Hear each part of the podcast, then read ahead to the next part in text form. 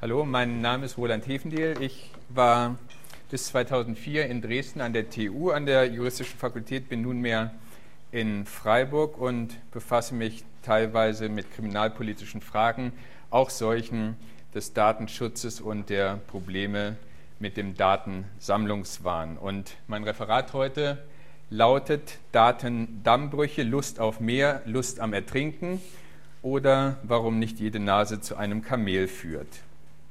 Dämme und Brüche. Wenn Dämme brechen, drohen Katastrophen, denn sie haben ein gewaltiges Zerstörungspotenzial angesammelt, das einmal unkontrolliert freigesetzt zwangsläufig zum Untergang führt. Das Schlimme, bereits das Ansammeln des Potenzials führt in aller Regel zu einer Katastrophe, für die man sich freilich in einem hochspekulativen Abwägungsprozess sehenden Auges entschieden hat. Am Beispiel des drei Schluchten Staudammprojektes am Yangtze in China. Für mehr als eine Million Menschen geht ihre Heimat schlicht in einem riesigen und zudem hochkontaminierten Stausee unter, für den Waldgebiete gewaltigen Ausmaßes geopfert wurden der Energieerzeugung, des Hochwasserschutzes, der Wasserversorgung und der Schifffahrt wegen. Dämme können nicht brechen, wenn man auf deren Bau verzichtet. Und in aller Regel werden sich gute und plausible Gründe für eine solche Untätigkeit finden lassen. Nur muss man für eine solche Gelassenheit häufig langfristig planen und nicht unerhebliche, akute negative Folgen in Kauf nehmen. Wenn einmal ein Damm gebaut ist, so ist dieser einem mehrfachen gewaltigen Druck ausgesetzt. Er muss erstens halten, um nicht eine akute Katastrophe heraufzubeschwören, und hat zweitens doch gewaltigen Kräften des Angestauten zu wehren. Verlassen wir das Bild der Naturgewalten und bewegen wir uns auf das Feld gesellschaftlicher Prozesse zu.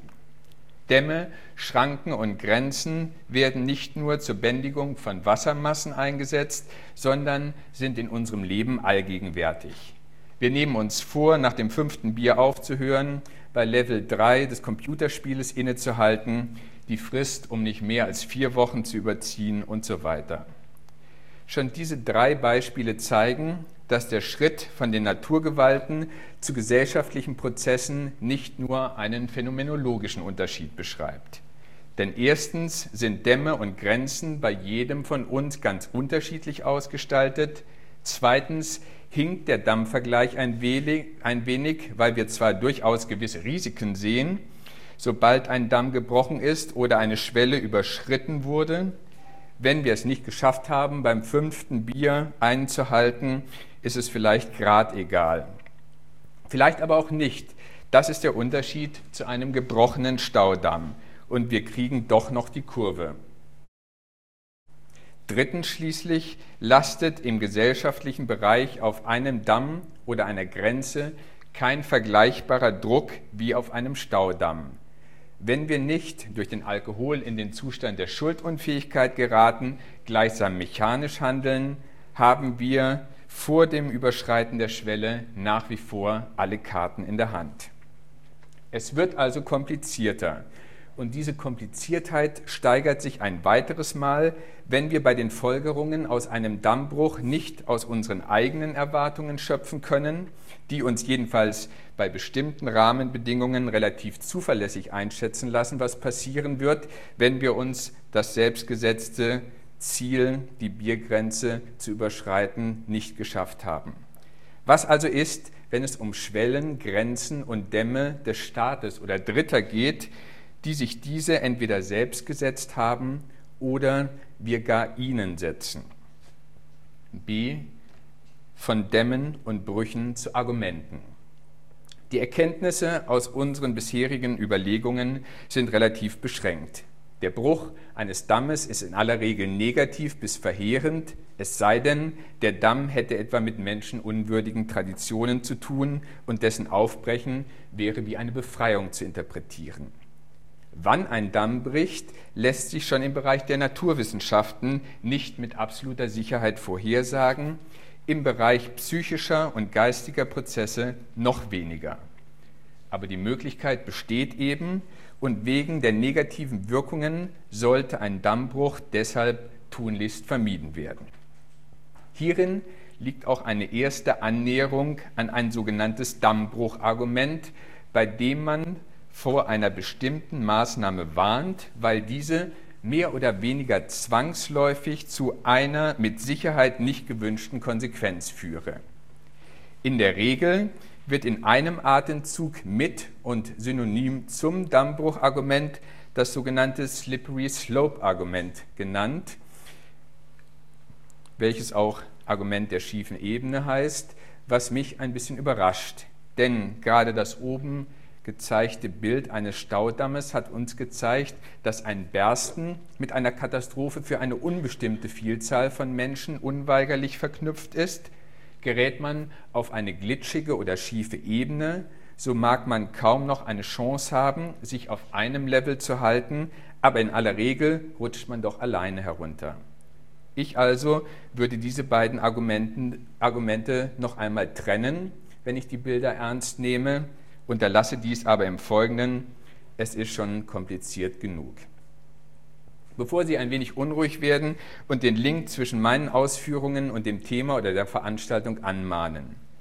Ohne dass wir dies permanent aktiv reflektieren, sind unsere Diskussionen und Argumentationen voller Slippery Slope Argumente, so auch beim Thema Daten. Vielleicht deshalb, weil die Bilder so eingängig, so apokalyptisch, so, so scheinbar zwingend sind. Und ich habe beileibe noch nicht alle Umschreibungen genannt, die sich bei uns eingraben. Man spricht beispielsweise von The Camel's Nose, die man nicht in ein Zelt lassen solle, wolle man nicht bald das ganze Kamel in ihm haben, oder auch von der Büchse der Pandora, die man nicht öffnen sollte, weil sonst alles Schlechte über die Welt kommen würde. Dummerweise hat Pandora damals die Büchse schon geöffnet. Das Ergebnis ist bekannt, das Unheil ist da. Ein paar prominente Beispiele derartiger Diskussionen. Wenn jetzt Studiengebühren eingeführt würden, sei es bald mit einer Beschränkung auf vorgeblich maßvolle 500 Euro vorbei. Wer weiche Drogen legalisiere, habe bald es mit harten Drogen zu tun. Wer aktive Sterbehilfe oder auch die Abtreibung zulasse, öffne das Tor zur Vernichtung weiteren Lebens. Wer sich nicht strikt gegen die Genforschung wende, habe bald mit Manipulationen und Selektion zu kämpfen. Wer das Verbrennen einer Fahne nicht unter Strafe stelle, befördere weitere Aggressionen gegen den Staat. Wer die NPD nicht verbiete, müsse mit einer dramatischen Zunahme der Rechten rechnen. Oder auch konkreter auf unser Feld bezogen, wer das Erheben, das Speichern oder das Vernetzen von Daten in bestimmten Fällen zulasse, müsse damit rechnen, dass in Kürze das Anwendungsfeld erweitert werde. Eben sagen Sie vielleicht, und ich bekenne selbst bisweilen derartigen Totschlagargumenten zu erliegen oder selbst mit ihnen zu hantieren. Gleichwohl lohnt ein präziserer Blick auf ein derartiges Argumentationsmuster, auch wenn wir uns damit scheinbar schwächen.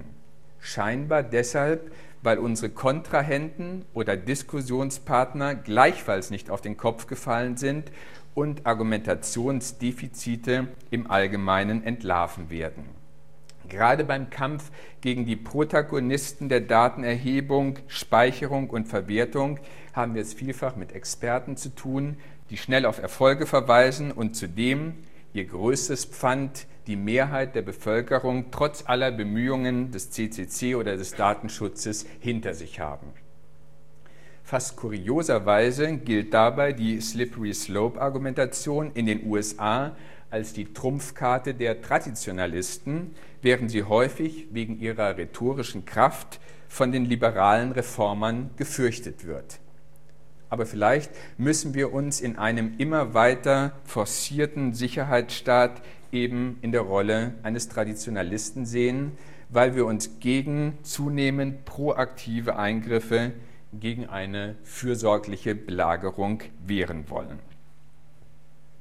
D. Das platte Slippery Slope Argument und dessen Vermeidung. dass wir vielleicht ein wenig vorsichtiger mit Slippery Slope-Argumenten sein sollten, zeigt uns bereits ein erster Blick auf die eben genannten Beispiele. Die Drogenpolitik in den Niederlanden ist eine ganz andere als in Deutschland. Sie hat gleichfalls mit Problemen zu kämpfen, auf keinen Fall aber mit mehr als bei uns. Ist es wirklich so, dass wir nicht zwischen einer Abtreibung und der Tötung eines Neugeborenen zu unterscheiden wissen, auch wenn wir an der Grenze zu zerbrechen drohen, bis wann wir einen Schwangerschaftsabbruch zulassen sollten. Ist die erste Zigarette unweigerlich der Beginn eines hemmungslosen Nikotinkonsums und damit der Anfang vom Ende? Auch um eine inflationäre und sich verbrauchende Verwendung von Slippery Slope-Argumenten einzudämmen, sind Regeln kreiert worden. Sie mögen hohe Hürden aufstellen, und einem bereichsweise die Freude an einem Dammbruchargument verleiden, wir sollten sie gleichwohl ernst zu nehmen versuchen. Denn die ernüchternde Erkenntnis lautet, Slippery slope arguments have dubious standing in philosophy. They have been treated as mere fallacies, Trugschlüsse.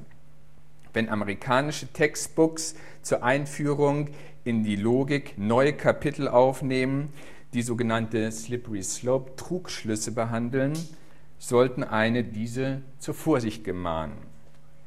Die Regeln also lauten. Regel 1. Wer eine bloße schiefe Bahnbehauptung aufstellt, hat damit noch keine schiefe Bahnargumentation vorgelegt. Regel 2. Wer eine schiefe Bahnargumentation vorlegt, hat als Beleg für seine Behauptung mehr anzugeben als nur die logische Möglichkeit, dass etwas dramatisch schiefgehen konnte. Denn diese logische Möglichkeit besteht überall und jederzeit. Man sollte vielmehr mindestens Indizien angeben können und den Mechanismus des ins Rutschens kommen auf Basis möglichst guter psychologischer und gesellschaftswissenschaftlicher Theorien zu skizzieren versuchen. Regel 3 abgekürzt. Wir brauchen eine gerechte Abwägung der Vor- und Nachteile des Zustandes jetzt und des erstrebten Zuganges. Regel 4. Die Frage stellt sich, ob tatsächlich neue Missbrauchsmöglichkeiten geschaffen werden. Und die Regel 5 lautet, wer ein schiefe Bahnargument vorlegt, sollte über Gründe dafür verfügen, warum es Angenommen, eine Praxis sei mit einer Reihe bedenklicher Missbrauchsmöglichkeiten verbunden, realistischerweise keine Möglichkeiten gibt, derartige Missbrauchsmöglichkeiten ganz oder jedenfalls in einem hinreichenden Ausmaße einzuschränken. Man könnte allenfalls auf den Gedanken kommen, es mit den Regeln deshalb nicht ganz so ernst zu nehmen und das Niveau der Argumentation zu senken, weil man es mit einer überwiegend dumpfen Masse zu tun habe, die mit drastischen Horrorszenarien aufzurütteln sei. Diese Masse erweise sich gegenüber permanenten und sich intensivierenden staatlichen Eingriffen in das Recht auf informationelle Selbstbestimmung weitgehend emotionslos und gebe überdies in wachsendem Umfang bedenklich selbst ihre Daten preis, so als handele es sich um eine leicht verderbliche Ramschware, die man allenfalls noch gegen die Teilnahme an einem Preisausschreiben eintauschen könne. Wahrscheinlich hätten wir mit einer solchen Methode selbst für den Fall einer traurigen, aber richtigen Zustandsbeschreibung nicht viel gewonnen. Zum einen ist ein solcher Umgang mit den eigenen Daten nicht mit Dummheit, sondern einer Einstellung gleichzusetzen, die wir nicht teilen. Und zum anderen würde bei einer solchen Einstellung a more of the same auch nicht schrecken, also selbst eine derartige unwissenschaftliche und damit auch letztlich unwürdige Vorgehensweise nicht verfangen. Schließlich sehen wir selbst den drohenden Hinweis auf Orwell und 1984 schon lange nicht mehr als innovatives oder geistreiches Gedankenspiel, sondern langweilen uns, weil wir verspüren, dass wir ein wenig präziser argumentieren sollten, um die andere Seite überhaupt zum Zuhören zu bewegen. E. Der Versuch der Rekonstruktion redlicher Slippery Slope Bedingungen. Während die von mir eben genannten fünf Regeln eher apodiktisch formuliert wurden und keinerlei Herleitung erfuhren, soll nunmehr in einem ersten Schritt das Slippery Slope Argument entfaltet und weiter präzisiert werden. Vorab sollte man sich das Folgende bewusst machen. Die entscheidende Frage ist nicht diejenige, ob ein Slippery Slope Argument valide und plausibel ist. Allgemeingültige Antworten auf diese Frage sind nicht möglich. Die Frage sollte vielmehr diejenige sein, unter welchen Bedingungen welche Arten von Slippery Slope Argumenten akzeptable Argumente sind. Damit ist zum einen vielleicht ein wenig Druck von der Aufgabe genommen, zum anderen ergibt sich aber die Notwendigkeit der Differenzierung. Beginnen wir ganz einfach.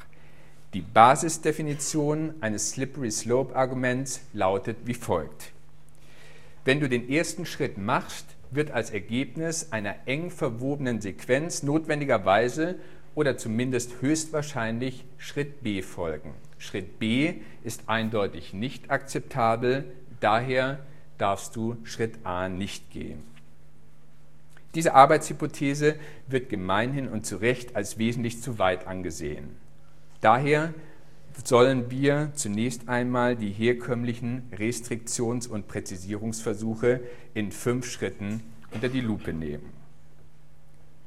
Die vielfach erhobene Forderung, Schritt A müsse seinerseits legitim oder zumindest moralisch neutral sein, scheint mir an der falschen Stelle anzusetzen.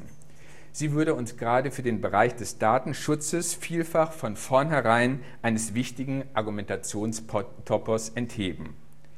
Warum sollten wir nicht bereits den ersten Schritt, beispielsweise die Datenerhebung für einen bestimmten Katalogbereich, für illegitim ansehen und gleichwohl auf die Gefahr der schiefen, schiefen Ebene hinweisen dürfen? Zweitens, das schlichte Übertragen von Autorität oder Verantwortlichkeit auf eine Institution reicht nicht aus, um eine Slippery Slope-Argumentation zu begründen. Macht beinhaltet stets das Risiko von Machtmissbrauch.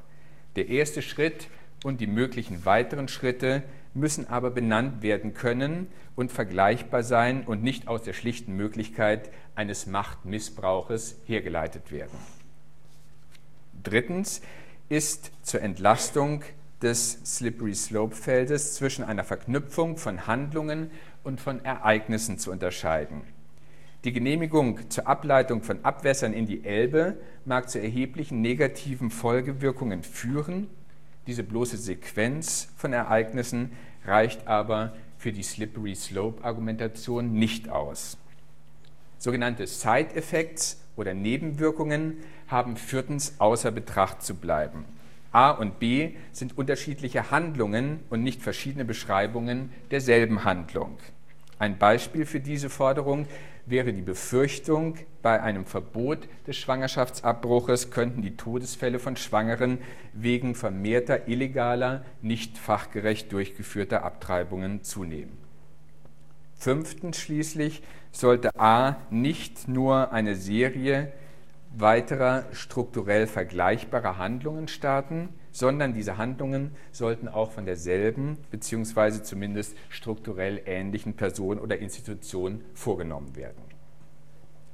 Diese fünf Schritte versetzen uns nunmehr in die Lage, unsere rudimentäre Basisdefinition eines Slippery Slope Argumentes wie folgt zu verfeinern bzw. zu präzisieren. Wenn du den ersten Schritt A machst, wird als Ergebnis von ähnlichen Handlungen entweder von dir selbst oder einer vergleichbaren Person Schritt B notwendig oder höchstwahrscheinlich folgen. B ist moralisch nicht akzeptabel, daher sollst du Schritt A nicht gehen. F. Typen von Slippery Slope Argumenten. Vorhin habe ich die Notwendigkeit betont, nicht mit dem Slippery Slope Argument an sich zu argumentieren, sondern weiter zu differenzieren. Wirft man etwa einen Blick auf das Standardwerk von Walton, so droht man allerdings in, einer Wust, in einem Wust verschiedener Fallgruppen unterzugehen. Ich möchte mich umgekehrt auf einige wenige Grundtypen beschränken, die mir für meine Analyse, äh, für meine Analyse hinreichend erscheinen. Die erste logische Version verneint einen rele relevanten konzeptionellen Unterschied zwischen A und B, beziehungsweise sieht keinen Grund, die Rechtfertigung für A nicht auch auf B zu übertragen. Damit würde die Akzeptanz von A logisch auch diejenige von B implizieren. Das Prinzip der Generalisierbarkeit bzw. dasjenige der Konsistenz fördert, fordert in diesem Fall die Geltung des Grundsatzes für A und B in gleicher Weise. Beispiel, wenn in einer Behörde die Annahme einer Flasche Wein und das Entgegennehmen von 100.000 Euro nicht essentiell unterschiedlich sind, weil sie jeweils als Korruption angesehen werden und die Annahme des Geldes eindeutig moralisch verwerflich ist, so sollten wir auch die Weinflasche zurückweisen. In meinen Augen geht es bei diesem Beispiel allerdings weniger um Logik als um die durch den Gesetzgeber vorgegebene oder durch Auslegung zu gewinnende Definition des Begriffes des Vorteils bei den Bestechungsdelikten. Die zweite logische Version erkennt zwar einen Unterschied zwischen A und B an, sieht aber nur so kleine Differenzen zu weiteren Zwischenschritten A und M, M und N, Y und Z und Z und B dann, dass am Ende das Erlauben von A in gleicher Weise die Akzeptanz von B impliziere. Wir kennen dieses Phänomen auch als Paradox, das Eukleides von Megara wie folgt formulierte. Wenn 50 Körner einen Haufen bilden, dann auch 49, wenn 49, dann auch 48, setzen wir dieses Verfahren fort, so kommen wir zu der Folgerung, dass zwei Körner einen Haufen bilden. Auch hierzu ein aktuelles Beispiel. Wir sehen einen deutlichen Unterschied zwischen dem Schwangerschaftsabbruch eines zwei Monate alten Fötus und der Tötung eines Kleinkindes. Aber diese Unterscheidung scheint in sich zusammenzufallen, wenn wir den zwei Monate alten Fötus mit einem zwei Monate und einen Tag alten Fötus, mit einem zwei Monate und zwei Tagen alten Fötus und so weiter vergleichen. Diese logische Version von Slippery Slope kann in beide Richtungen verwandt werden. Wenn wir also darauf verweisen, dass die Tötung eines Neugeborenen unzweifelhaft falsch ist, dann können wir zu dem Ergebnis kommen, dass die Abtreibung jedes Fötus verboten werden müsse. Umgekehrt kann man über dieses Argument auch so argumentieren, dass der Bereich des Straflosen ausgeweitet werden muss. Beiden dieser Slippery Slope-Typen ist also das Problem eigen, dass wir einmal auf die schiefe Ebene gelangt, offensichtlich keine Chance mehr haben, eine nicht willkürliche Grenzlinie zu ziehen. Zweitens Slippery Slope-Argumente auf empirischer Basis. Dieser Argumentationstypus verweist darauf, dass auf Schritt A als Folge verschiedener sozialer und psychologischer Probleme und Prozesse letztlich Schritt B folgen wird. Hier geht es also nicht um das Bedenken, keine nicht willkürliche Grenze ziehen zu können, sondern um die Sorge möglicher negativer Konsequenzen, wenn wir Schritt A zulassen. Die prognostische äh, Frage steht insoweit im Vordergrund, nicht die prinzipielle auf das Feld der Euthanasie übertragen. Würden wir diese legalisieren, so könnte sich in der Bevölkerung ein Bewusstseinswandel einstellen, der den Höchstwert Leben zu relativieren beginne. Für beide Grundtypen der Slippery Slope Argumentation, also für die logische wie auch für die empirische in gleicher Weise äh, von Bedeutung, ist das vorgesehene Anwendungsfeld. Denn die Mechanismen sozialer Dynamik bzw. die Bedeutung der Logik sind in extremer Weise kontextabhängig. Ob ein Schritt A überhaupt als Betreten einer schiefen Ebene interpretiert werden kann, ist in gleicher Weise situationsabhängig. Die Warnung, mit einem Glas Bier sei der Startschuss für eine Karriere als obdachloser Alkoholiker gegeben, kann sicherlich als Beispiel für eine nicht akzeptable Slippery Slope Argumentation dienen, hat aber eine ganz andere Bedeutung, wenn es sich um einen in extremen sozialen Problemen befindlichen, alkoholkranken Menschen handelt, der gerade auf Entzug ist. Von besonderer Wichtigkeit für unser Feld des Akkumulierens von Daten scheint mir die Unterscheidung und Einschätzung des Umfeldes von Rechtsprechung und Gesetzgebung zu sein. So mag insbesondere bei einer stark an Präjudizien orientierten Rechtsprechung das Risiko gegeben sein, über mehrere ähnliche Fälle und verschiedene Richter schleichend etwa den ursprünglichen Anwendungsbereich eines Gesetzes zu modifizieren bei der Gesetzgebung besteht hingegen die Möglichkeit, einen klaren Trennstrich zu setzen. Auf das oben genannte Korruptionsbeispiel bezogen, der Gesetzgeber selbst könnte etwa eine Bagatellgrenze festlegen, oberhalb derer jede Zuwendung ein Vorteil wäre.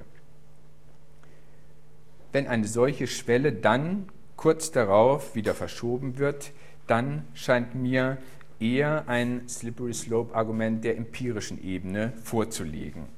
So ist bei der Erweiterung der Anlasstaten für eine DNA-Identitätsfeststellung nach 81g der Strafprozessordnung auch nicht über Ähnlichkeiten der Delikte, sondern über neue Bedrohungsszenarien argumentiert worden. Damit sind wir bei der in meinen Augen entscheidenden Frage angelangt, wann wir es mit einer sogenannten Sticky-Sequenz zu tun haben. Was Sticky heißt, weiß ich ehrlich gesagt auch nicht so ganz genau. Im Wörterbuch steht klebrig, was vielleicht so viel heißen könnte, dass es sich um eine Sequenz von prognostisch plausibel miteinander verwobenen oder fast eben zusammenklebenden Handlungen handelt. Auch für diese Frage sind wiederum Warnungen formuliert worden, um nicht gleich in die Gefahr populistischer oder unredlicher Argumentationen zu geraten. So sei es kein gutes Argument, Schritt A deswegen abzulehnen, weil in einer sozialen Großwetterlage nach Schritt A auch Schritt B akzeptiert werden würde. Denn der Kampf gegen das äh, Symptom A würde den Prozess nicht stoppen und wahrscheinlich eher in einer populistischen Kampagne enden.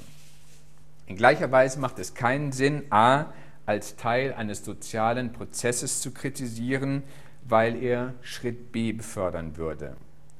Wenn also etwa die Autonomie und Freiheit des Einzelnen zunehmend in den Vordergrund gerückt werde, so könne dieser Zustand nicht deshalb abgelehnt werden, weil er möglicherweise zu einer kinderfeindlichen Einstellung führe. Damit haben wir seitens des Slippery Slope Argumentes die in meinen Augen maßgeblichen Kautelen bzw. Warnungen zusammengeklaubt. Für die sich uns nunmehr stellende Aufgabe schlage ich die folgende zweistufige Vorgehensweise vor. In einem ersten Schritt sind die gesellschaftlichen Rahmen und Handlungsbedingungen so zu skizzieren, dass wir einen realistischen Blick auf die Zukunft werfen können, was unser konkretes Untersuchungsfeld des Datensammelns anbelangt. Anschließend prüfen wir in einem zweiten Schritt, ob diese Eckdaten die oben beschriebenen Bedingungen für eine taugliche Slippery Slope Argumentation einlösen. Wenn ja, dürfen wir uns legitimiert sehen, mit diesem Argumentationsmuster zu arbeiten. Wenn nein, bleibt uns wenigstens die gesellschaftlichen Bedingungen als solche zu kritisieren. Der erste Schritt muss ein Sammeln von bisherigen Erkenntnissen sein, eine Analyse der staatlichen und gesellschaftlichen Prozesse, ein Vergleich mit anderen Staaten, eine Einschätzung der Globalisierungsprozesse, ein Blick auf die Verfasstheit der Person in ihrem System sowie eine Einschätzung der wirtschaftlichen Rahmenbedingungen. Hier können allerdings nicht mehr als fünf Thesen formuliert werden. Erstens.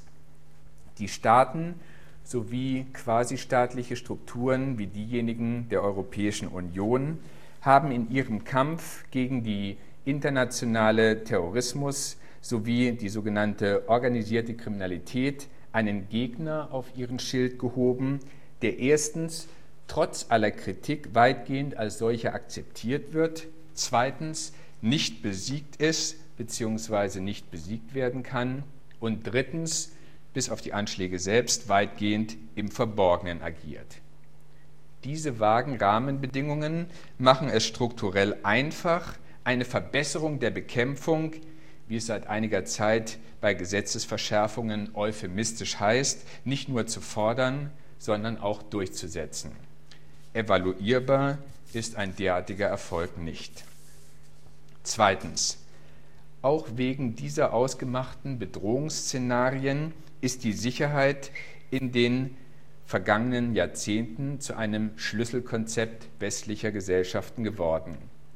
In diesen geht es nicht mehr vordringlich um Problembehandlung und Konfliktlösung, sondern um die Eindämmung von scheinbaren oder echten Risiken. Hierfür bedarf es einer vorverlagerten, umfassenden sozialen Kontrolle. Der Staat wird zunehmend proaktiv tätig, er belagert seine Bürgerinnen und Bürger, wie ich es eben schon mal sagte, fürsorglich. Die sich permanent ausweitenden technischen Möglichkeiten, auch der Speicherung, führen dazu, dass vor dem Hintergrund der Realisierbarkeit kaum noch Grenzen existieren. Das Modell eines sich bei Eingriffen in Freiheitsrechte jeweils in einer Rechtfertigungsposition befindlichen Staates hat damit seinen Realitätsgehalt endgültig verloren. Drittens. Die Bürgerinnen und Bürger stehen einem derartigen Paradigmenwechsel überwiegend nicht feindselig gegenüber, sondern erklären sich mit einer derartigen proaktiven Rolle des Staates solidarisch. Aller hartnäckigen Aufklärungsbemühungen zum Trotz werden die ihnen abgeforderten Daten als vernachlässigbarer Eingriff in ihre Freiheit eingesehen. Der Satz, wer nichts zu verbergen habe, der habe nichts zu befürchten, ist ebenso abwegig wie überwiegend konsentiert. Im Hinblick auf dieses archaische Grundrechtsverständnis hat es das Zweckbindungsgebot erst recht schwer auf Akzeptanz in der Bevölkerung zu stoßen. Wenn bei der Diskussion um die Möglichkeit, präventiv polizeiliche Daten in einem Strafverfahren ohne gesetzliche Grundlage verwerten zu dürfen, seitens der CDU vorgebracht wurde, eine Erschwerung der Verwendung sei der Öffentlichkeit schlicht nicht vermittelbar, so trifft dies vor der Bestandsaufnahme meines Erachtens weitgehend zu. Sind die Daten einmal erhoben, weil man sich ihrer entäußert hat oder sich der Staat diese abtrotzte, soll jeder damit machen, was er will. Datenschutz hat damit noch immer etwas mit Paternalismus, also einer fürsorglichen Aufklärung zu tun, was meines Erachtens schlechte Startbedingungen sind. Viertens, dass über eine Datenerhebung und Analyse ein Datenabgleich bzw. Datenvernetzungen zumindest Aufklärungserfolge zu erzielen sind, scheint mir unbestritten zu sein. Ob sie immer auch so eingesetzt werden können, dass sie präventiv, also im Vorhinein wirksam werden, ist allerdings nicht in gleicher Weise gesichert, womit das soeben beschriebene Paradigma der risikoverringernden Sicherheitsgesellschaft einen ersten Kratzer erleidet. Dass Datenspeicherungen auf sogenannten elektronischen Job- und Patientenkarten bereichsweise praktisch erscheinen, wird in gleicher Weise hier nicht in Abrede gestellt.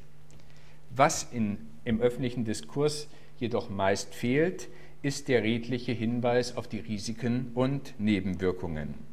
Selbst wenn eine missbräuchliche Weitergabe der Ansammlung sensibler Daten mit einem durch wissenschaftlichen Fortschritt täglich wachsenden Auswertungspotenzial eine zumindest vorerst theoretische Möglichkeit bliebe, wird die Eingriffstiefe als solche aus den eben genannten Gründen meist unterschätzt. Und die Akkumulierung von Daten geht weiter, wie die durch Europa forcierte Etablierung der verdachtsunabhängigen Vorratsdatenspeicherung von Telefon- und Internetdaten eindrucksvoll zum Ausdruck bringt. Ferner sollen Datenbestände der Strafverfolger in der EU und den USA intensiver vernetzt werden.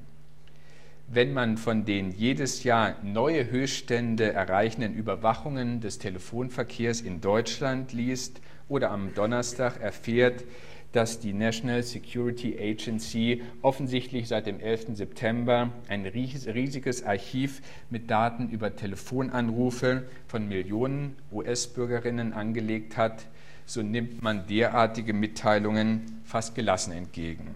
Wir hatten eh damit gerechnet. Die WM setzt dabei noch einmal ein bislang ungeahntes innovatives Potenzial zu sammelnder Informationen frei.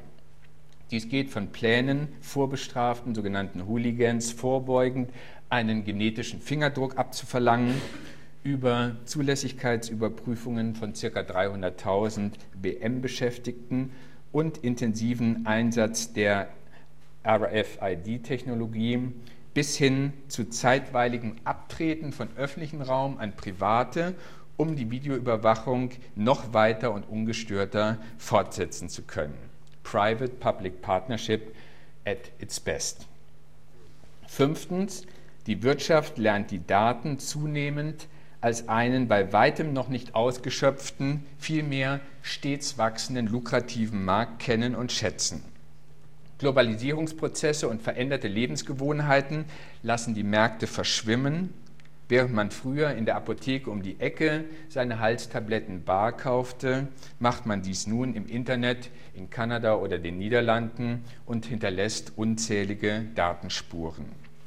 Und ein weiteres Mal trifft man auf Konsumentinnen, die die Ziele hinter den Zielen etwa von Rabatt-Bonussystemen oder Gewinnspielen im Internet nicht erkennen oder aber nicht interessieren.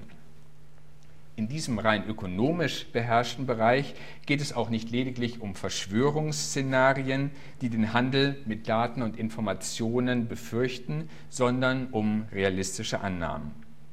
Dabei scheint es fast egal, wie intensiv und wirksam der nationale Datenschutz ausgestaltet ist. Google, Amazon und Microsoft sind weltweit agierende Global Player, die ihre Datensammlung beständig perfektionieren und auch kommerzialisieren. Zwar hat sich die Meldung als Ente entpuppt, das Bundesministerium des Inneren erwäge, diejenigen biometrischen Daten zu verkaufen, die auf den neuen digitalen Personalausweisen gespeichert werden sollen, aber Sie schien doch so realistisch zu sein, dass sie seriöse Nachrichtensender sogleich auch verbreiteten. Diese fünf Thesen zu einer gesellschaftlichen Lagebeschreibung sowie die von mir fast wahllos herausgegriffenen Beispiele scheinen fast zwangläufig mit der Slippery Slope Argumentation verknüpft zu sein. Natürlich fehlt in den Beiträgen zur Vorratsdatenspeicherung auch nicht der Hinweis auf einen Zitat Dammbruch zu Lasten des Datenschutzes. Und doch sollten wir abschließend die Frage nach der Einschlägigkeit der Slippery Slope-Argumentation eben nicht unbesehen bejahen, sondern kritisch hinterfragen, um eben nicht noch einmal in die oben beschriebene Falle eines Trugschlusses zu tappen. Und vielleicht werden wir ein bisschen unsicher. Denn wir hatten Nebeneffekte ausgeschlossen sowie eine Vergleichbarkeit der agierenden Personen bzw. Institutionen verlangt. Der Hinweis auf eine bestimmte soziale Großwetterlage reichte uns nicht aus. Bei den fünf Thesen, die ich Ihnen eben vorgestellt habe, haben wir aber nun bei den Protagonisten einer Datenakkumulierung den Staat, die Privatwirtschaft sowie die Bürgerinnen selbst also gerade keine homogene Gruppe ausgemacht.